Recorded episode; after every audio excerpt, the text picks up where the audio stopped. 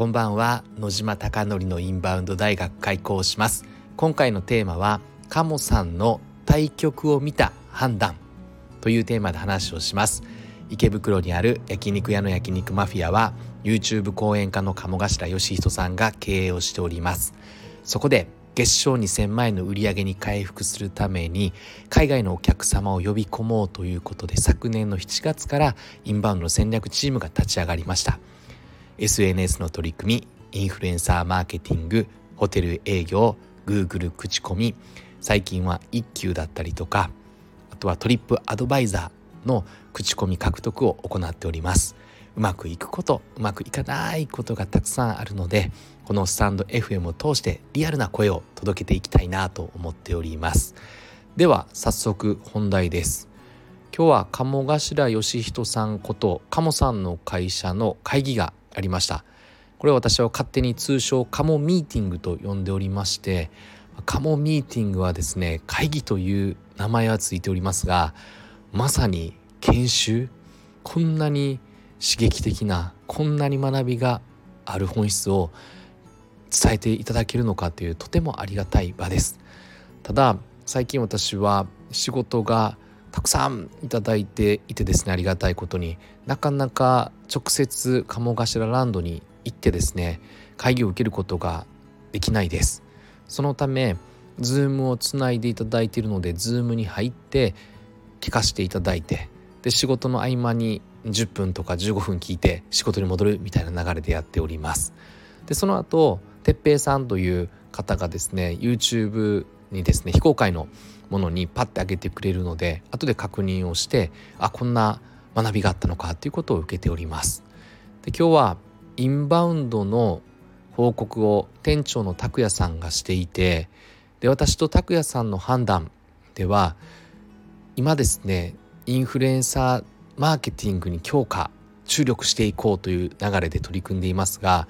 このですね2回はインフルエンサーの見分け方ということで保存数とコメント数この2つを見てどのインフルエンサーが売り上げに直結するのかというのをデータを出してそして判断をしました。で今回提案されている6人中3人は売り上げに10万円投資しても10万円ぐらいしか返ってこないという結果だったので投資しても意味がないかなという判断で投資するのをやめましたという報告をカモミーティングで拓也さんが報告をしました。でそこでですね鴨さんの一言がもうやっぱりさすがだなと思ったのですが、まあ、あっぱれって話ですよね。今このタイミングで投資してもいいんじゃないかっていう判断になりました。でえ？っていうことで私自身は頭の中で思ったのですが、まあ、その理由がやはりさすがでインバウンドの需要予測ってどうなってるのか訪日外国人の推移ってどうなってるのかって話でした。つまり今増えている状況であれば売上が私は最低ラインミニマムで読んでいるので投資してもありじゃないかでそれを実施して結果が出なかったことも学びじゃないかただ今対局を見ると大きなインバウンドの流れが来ている可能性が高いのでここで投資してもいいんじゃないかという話でした。で本当にまさにその視点は私は抜けていてやはり分析をして分析によってですね対局を見ないというつまり分析というのは対局の真逆で細かく細かくより深く見ていくので対局をどうしても見落としがちになるという私の悪い癖があるなと思っております。ただアメリカをターゲットとしたインバウンド戦略を練っているのでアメリカの12月の訪日外国人数はですねそこまで多くなくて14万人ぐらいとか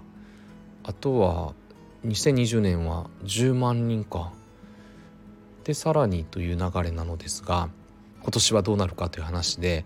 つまりこの12月はあまり大きく伸びていなくて過去の統計データを見ても3月からぐわぐわっと上がってきて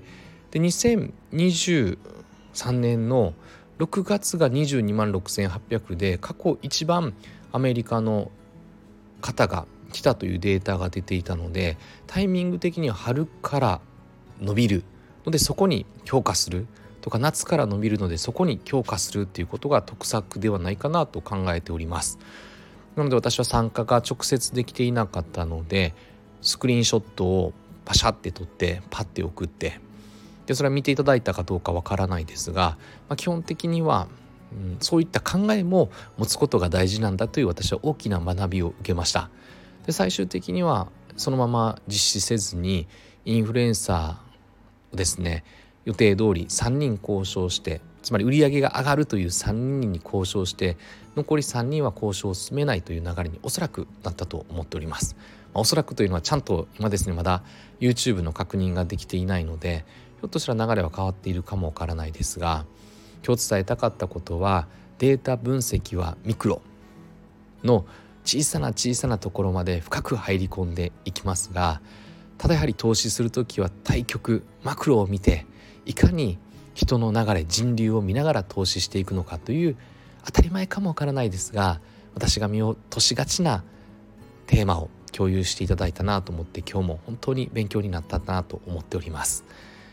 本当に面白いですね。自分の考えがこうって言った時に必ず投げれば球をこうじゃないかって新しい気づきをいただくのでより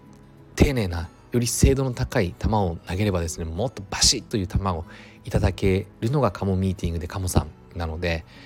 本当にいつも学びになっております。さらにですね分析をしながら対局を見てどういうふうな動きができるのかというのを店長の拓也さんとまた相談しながら進めたいなと思っております。今日はですね今ちょうど帰ってきまして23時24分の録音をしております。このままアップしようかどうか迷っているのですが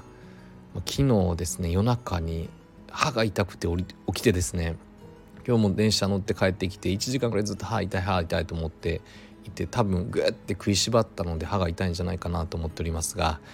まあ、どうでもいい話なんですがやはり歯が痛いというのはですねどこかが痛いというのは人間ですね。本領本気が発揮しづらい環境だなと改めて今日仕事をして思ったので 120%150%200% で仕事するためには体が資本だなと改めて感じました。あなたは急激に変わってくる寒さに体調を崩していないでしょうか？是非体は資本というのは本当にその通りだなというのをなった時に痛くなったりとか動けなくなった時に感じると思います。日々の予報予防これからもしていこうと思っております。最後までご清聴いただきまして本当にいつもありがとうございます。あなたのお店がたくさんのお客様で溢れることを願ってそして焼肉マフィアがより一層海外のお客様にご来店いただき本当に素晴らしいお店だ。日本に来ていい体験ができたっておっしゃっていただける店を目指してさらにこれからも日々取り組んでいきたいなと思っております。ではではでは。ありがとうございます。おやすみなさい。